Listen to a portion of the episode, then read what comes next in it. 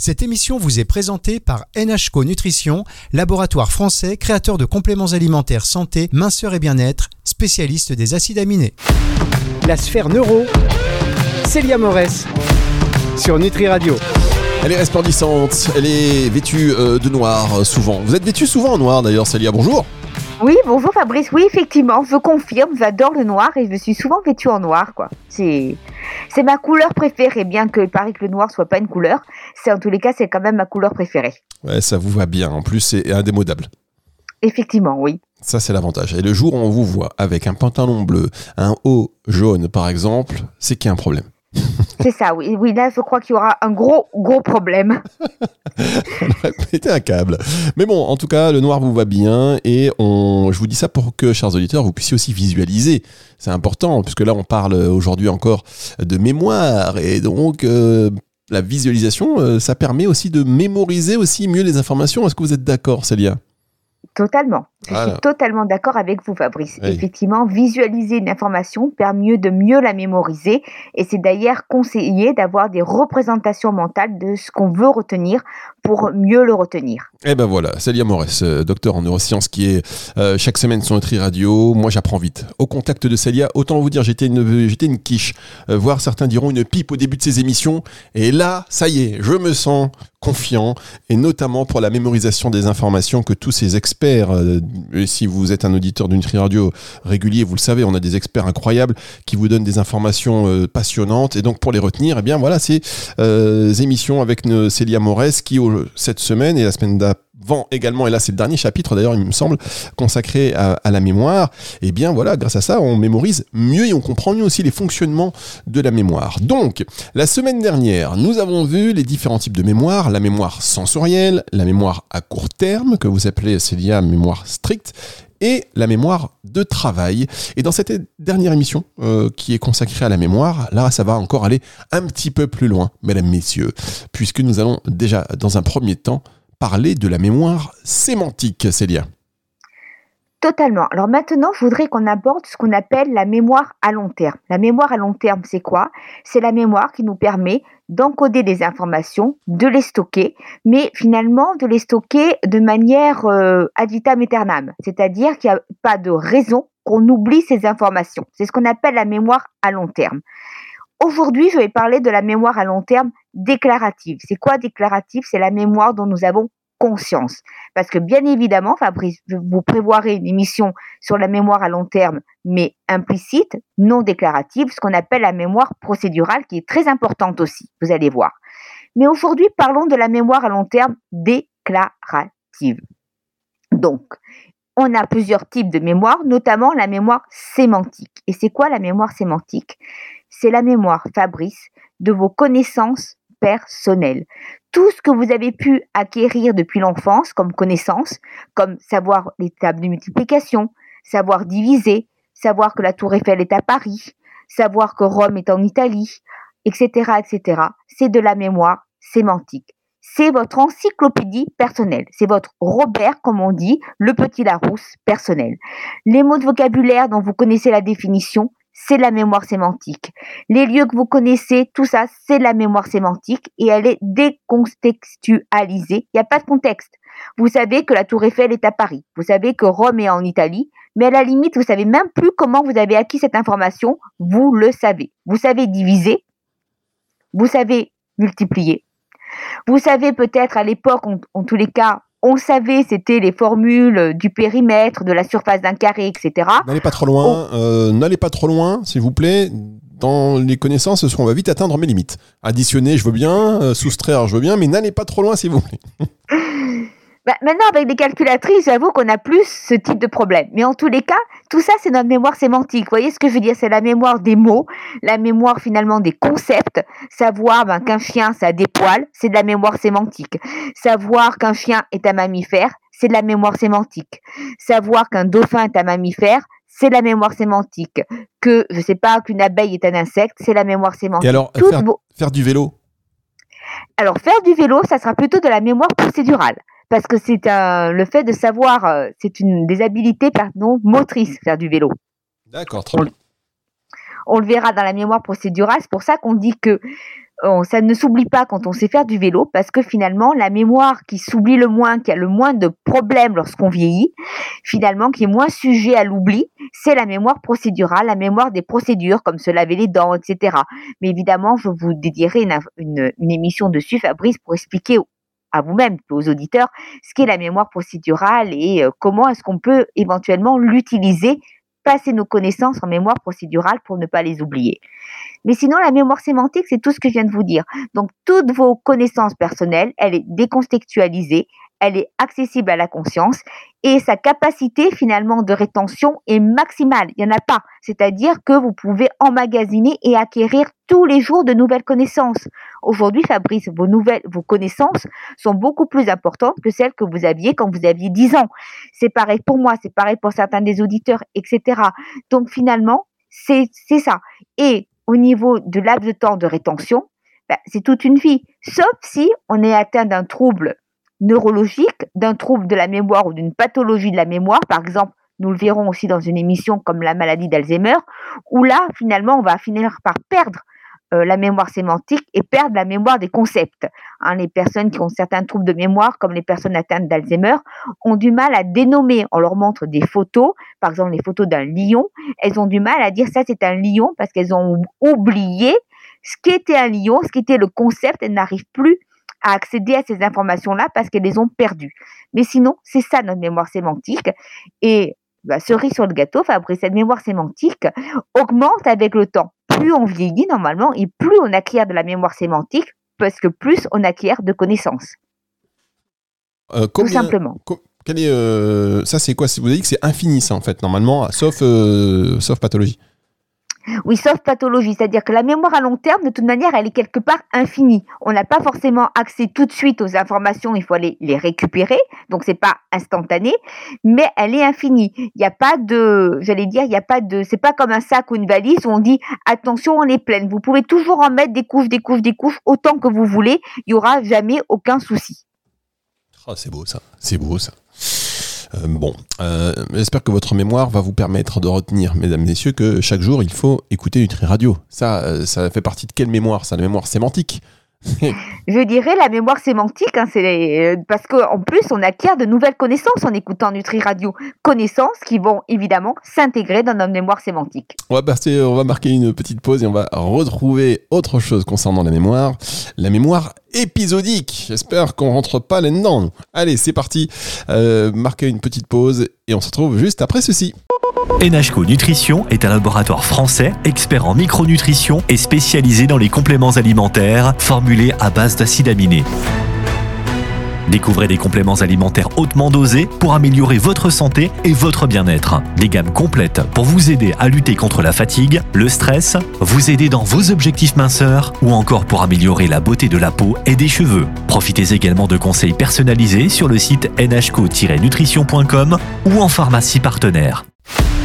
La sphère neuro, Célia Morès sur Nutri Radio. Et les émissions passionnantes avec Célia Morès, on apprend, on apprend peu sur le fonctionnement du cerveau. Là, on est dans un grand chapitre dédié à la mémoire. On a vu juste avant la pause et on a parlé plutôt de mémoire sémantique, celle qui est un petit peu gravée dans notre inconscient. On sait les choses, on ne sait même pas pourquoi ni où on a appris, mais on le sait. C'est une évidence. On sait que euh, Rome est en France, que Paris est en Italie. Ça, c'est des choses voilà, que l'on sait et on le sait, n'est-ce pas, Célia?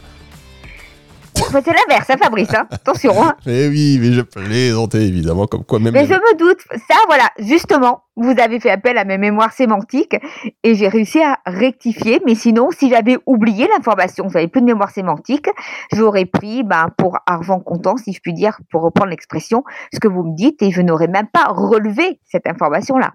Alors, euh, maintenant, on va passer à la mémoire épisodique. Euh, qu'est-ce que la mémoire épisodique? Alors, la mémoire épisodique, c'est tout simplement la mémoire d'un événement que vous avez vécu, mais que vous avez vécu vous-même, Fabrice. C'est-à-dire, c'est le où, quoi, comment d'un événement. Si je vous demandais de me raconter votre week-end, Fabrice, ce que vous avez fait pendant votre week-end, un événement qui s'est produit pendant votre week-end, c'est votre mémoire épisodique. Donc là encore, c'est accessible à la conscience, puisque vous pouvez me le raconter. Il va ah falloir chercher en mémoire les informations. Je ne peux pas vous le raconter. c'est irracontable. Ah, ça, si c'est un racontable, c'est un autre problème. Mais en tous les cas, ce que vous avez vécu, les événements que vous avez vécus, effectivement, c'est la mémoire épisodique. Donc, finalement, la mémoire épisodique, c'est la mémoire d'un événement. Une sortie au restaurant avec des amis, ça peut être un événement unique. Vous pouvez me dire ce qui s'est passé, comment ça s'est produit, dans quel restaurant, quelle était la musique qui était en train effectivement de, jouer à ce moment-là quand vous êtes arrivé, etc., etc. Euh, un exemple, vous partez en vacances, vous pouvez me raconter vos vacances en Italie, vos vacances effectivement à Rome justement. On parlait de Rome tout à l'heure dans la deuxième partie, pardon, j'allais dire première partie, donc deuxième partie de l'émission. Ça peut être aussi tout simplement, bah, pour ceux qui, quand ils étaient jeunes, allaient passer leurs vacances chez leurs grands-parents. Ça peut être quoi? De me dire, la mémoire sémantique, pour revenir à ça, ça serait quoi? Bah, Que tous les étés, ils allaient chez leurs grands-parents. La mémoire épisodique, ça serait de dire, eh ben, il y a un été où il s'est produit tel événement et pouvoir raconter l'événement. Et là aussi, il n'y a pas de capacité de rétention et de laps de temps euh, de rétention, c'est ad vitam aeternam. On se souvient, alors après évidemment notre mémoire de l'enfance, on a peu de mémoire de nos souvenirs, enfin on a peu de souvenirs d'enfance, mais ça c'est logique. Mais effectivement, finalement, notre mémoire euh, épisodique comme ça, on a des épisodes tout au long de notre vie. On peut raconter des épisodes que nous avons vécus quand on avait 15 ans, comme quand on avait 30 ans, 25 ans, 40 ans, et, et voire plus pour les personnes qui sont les plus âgées. Voilà la mémoire épisodique. Où, quoi, comment, elle est contextualisée. C'est un événement précis qui a lieu effectivement avec des personnes précises, dans un lieu précis, à un moment précis.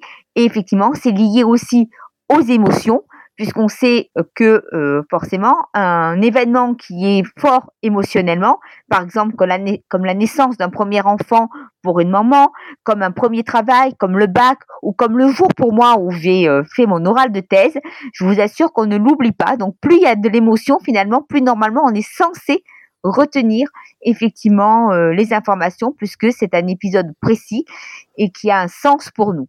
C'est ça la mémoire épisodique. Alors attendez, euh, enfin, quand je dis attendez, non, euh, juste la mémoire épisodique. Par exemple, euh, le premier enfant, et on est nombreux, je vous dis ça parce qu'on est nombreux finalement à partager la même expérience. On a un premier enfant, il se met à marcher, et on dit, ah, mais ça, j'oublierai jamais. Franchement, j'ai oublié totalement un calage. je, je ne m'en souviens plus. Pourtant, c'est quelque chose qui m'a marqué à l'époque, c'était incroyable. Et il y a des petits événements comme ça dont on se dit, tiens, je vais m'en souvenir toute ma vie. Et en fait, non. Comment vous l'expliquez? C'est que c'est pas si important que ça en fait? Peut-être pas, peut-être parce qu'il y a eu, alors euh, peut-être parce que finalement c'est quelque chose de tellement normal, peut-être qu'un enfant marche qu'on peut peut-être euh, passer le, terme. Est-ce que ça dépend ce que vous dites oublier Est-ce que vous vous souvenez quand même de comment est-ce qu'il a marché, etc. Après ça dépend, on peut ne pas avoir retenu le jour précis, mais on peut avoir retenu que effectivement bah, le jour où il a marché, il s'est passé ça, ça peut être ce genre de choses. Mmh. Après voilà, après c'est vrai que euh, tout peut être alors c'est pas qu'on oublie, c'est parfois il faut aller chercher dans sa mémoire pour retrouver l'information. Peut-être que si vous allez fouiller dans votre mémoire, Fabrice, pour savoir euh, ce qui s'est passé ce jour-là, peut-être que vous allez retrouver l'information. Elle n'est peut-être pas accessible de suite, parce que peut-être que depuis, il y a d'autres choses importantes aussi qui se sont produites sur lesquelles vous avez le plus focalisé. Oui, et puis aussi, euh, pendant que vous me dites ça, j'y pense, c'est qu'on essaye à chaque fois, il y a plein d'événements qui, euh, et vous l'avez dit en début de votre réponse, euh, c'est pas si extraordinaire que ça de, marcher, mais c'est vrai qu'au début, on s'attache à n'importe quel petit événement, on a l'impression qu'on l'oubliera jamais, alors qu'en fait, la vie fait qu'on se dit, bah oui, en fait, il a marché, quoi. Bon, il y a un petit côté où on relativise un peu oui, effectivement, probablement. C'est vrai que quand je prends l'exemple de la naissance, la naissance, surtout pour une mère qui le met au monde, je pense, on n'oublie pas la naissance de ah l'enfant, quoi. C'est-à-dire que c'est un jour qu'on n'oublie pas. Comme on peut ne pas oublier le mariage, comme on peut ne pas, effectivement, normalement, oublier son premier jour de travail, etc. Voilà. Après, effectivement, il y a des tas de choses qui euh, qui vont s'oublier euh, au fur et à mesure parce que la vie fait que c'est un événement qui devient peut-être banal et moins émotionnel, va-t-on dire, euh, en tous les cas. Mais sinon, euh, je vous dis, la mémoire épisodique, c'est la mémoire des événements de votre vie, tout ce que vous avez vécu, que vous pouvez raconter. Euh, un livre, effectivement, au fur et à mesure, bah, si vous vous en souvenez, c'est la mémoire épisodique. Ça peut être un film, ça peut être une soirée avec des amis, ça peut être des vacances, ça peut être ce que vous avez vécu quand vous étiez enfant, un épisode qui vous a marqué. Je prenais l'exemple des vacances chez les grands-parents. Je suis sûre que si parmi les auditeurs, il y en a qui ont vécu cela, ils vont pas se souvenir de tous les jours qu'ils ont passé là-bas, mais peut-être de une ou deux journées particulières, parce que ce jour-là, il s'est passé un événement un peu rigolo, un petit peu particulier. Mais sinon, bien évidemment, on se souvient pas de tout. Si je prends mon propre exemple, moi, je me souviens des soirées que je faisais avec mes amis quand euh, j'étais encore, j'avais quelques années de moins et qu'on allait, comme on dit, dans les pubs, bah, évidemment, je me souviens que j'allais dans ce pub, que j'étais avec ces amis-là, mais finalement, il y a quelques épisodes dont je me souviens. Alors qu'il y en a d'autres, je m'étais dit, je n'oublierai pas, et finalement, je les ai oubliés parce qu'ils sont et finalement, ils n'avaient pas tant d'importance que ça. En revanche, il y en a certains que je n'ai pas oubliés parce qu'ils ont été marquants, parce que finalement, ils ont été très drôles. Quoi. Donc, du coup, euh, ça a resté gravé dans ma mémoire, et je pense qu'il y en a que je n'oublierai pas, et d'autres, finalement, que bon, bah, ça a été récurrent toutes les semaines. Vous pensez bien que je ne peux pas euh, avoir retenu des épisodes peu importants. Hein, c'est-à-dire, c'est ça, c'est comme lorsqu'on va faire ses courses au, supermarché, supermarché, pardon, Fabrice, vous allez retenir s'il vous arrive quelque chose ce jour-là, mais pas à chaque fois, tous les, toutes les fois où vous êtes allé au supermarché et tout ce qui s'est passé. Sinon, ça serait de l'hypermnésie, et là, ça pourrait être un problème quand même hein, pour la santé. Euh, oui, effectivement. On marque une dernière pause parce que c'est la deuxième pause maintenant, Célia. Et oui, et on se retrouve dans un tout petit instant. La sphère neuro, Célia Morès sur Nutri Radio.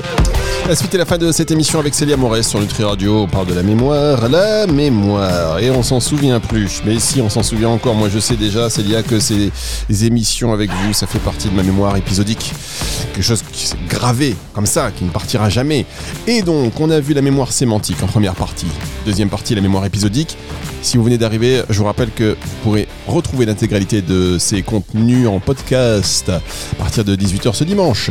Et donc là maintenant, euh, comment se construit un souvenir, la construction d'un souvenir, Célia Totalement Fabrice, parce que jusque-là, je vous ai parlé de la mémoire épisodique, la mémoire sémantique, etc. Mais maintenant, on a tous des souvenirs. Je viens d'en parler avec la mémoire épisodique, le souvenir d'une soirée au restaurant.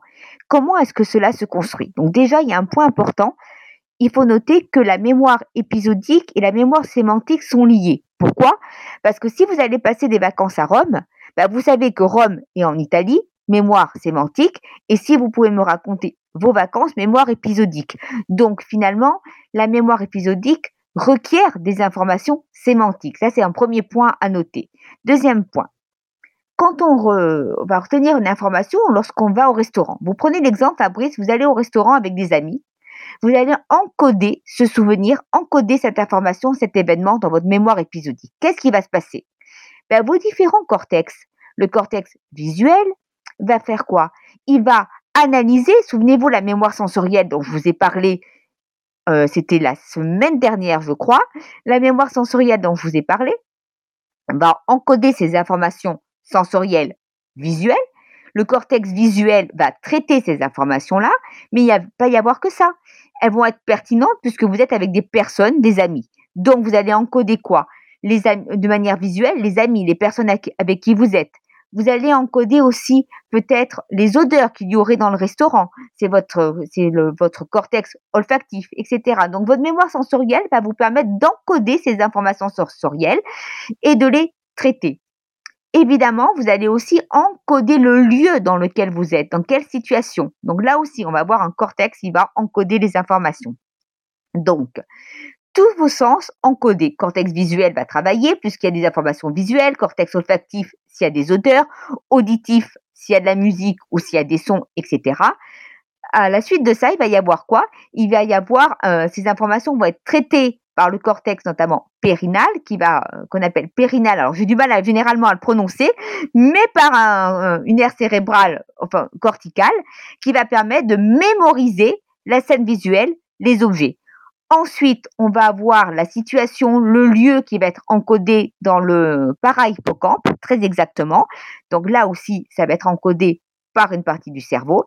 Ensuite, on va voir quoi? L'hippocampe. Souvenez-vous, il y a deux semaines, du coup, je vous parlais différentes régions impliquées dans la mémoire et je vous avais dit qu'il y avait notamment l'hippocampe. L'hippocampe permet de faire quoi? De lier les informations entre elles. De lier où, quoi, comment. Donc finalement, l'hippocampe, il va permettre de faire quoi au moment où vous construisez vos souvenirs?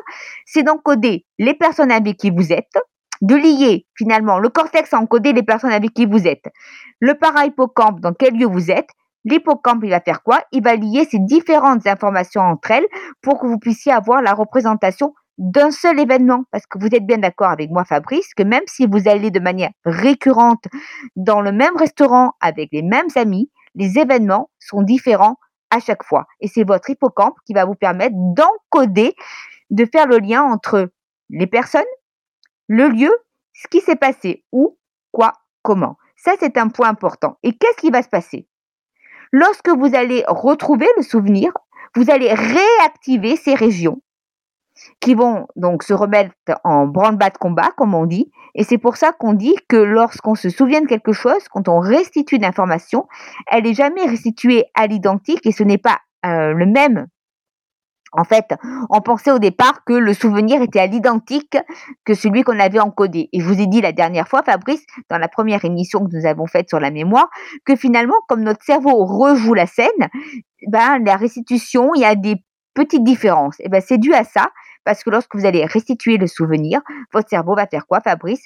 Il va finalement retravailler ses, ses cortex, ses cortex, ses régions cérébrales, donc le cortex, le para-hippocampe, ainsi que l'hippocampe, vont se reconnecter. Il va y avoir reconnexion, activation de ces régions et ensuite ça va nous permettre de restituer l'information. Donc imaginez, vous allez, moi j'adore Venise. Vous le savez Fabrice, je pense qu'on en a déjà parlé.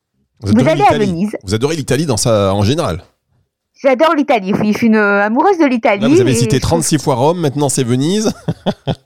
Ah ben oui, alors Venise, c'est vraiment ma ville préférée, je pense, ma ville préférée au monde. Je ne devrais pas le dire puisque j'habite Paris, mais quand même, c'est ma ville préférée au monde. Et justement, pour vous, j'ai pris cet exemple-là parce que c'est un exemple qui me parle, donc autant euh, que faire se peut, il valait mieux que je prenne cet exemple-là. Donc vous imaginez, vous arrivez à l'aéroport et vous prenez le bateau pour arriver dans Venise, puisque bon, on se déplace en bateau. Alors, ça dépend à quelle heure vous arrivez, mais il y a des heures avec la luminosité qui tombe sur le Grand Canal. La dernière fois que j'ai vécu ça, je peux vous dire que je me suis mise à pleurer presque le syndrome de Stendhal, comme on dit, c'est-à-dire tellement c'était beau. Et qu'est-ce qui va se passer? Bah, Vous arrivez, vous prenez ce bateau, vous arrivez euh, donc euh, avec le bateau au niveau du Grand Canal, vous allez encoder quoi de manière visuelle? Les gondoles, les immeubles qui sont de part et d'autres du Grand Canal, etc., etc.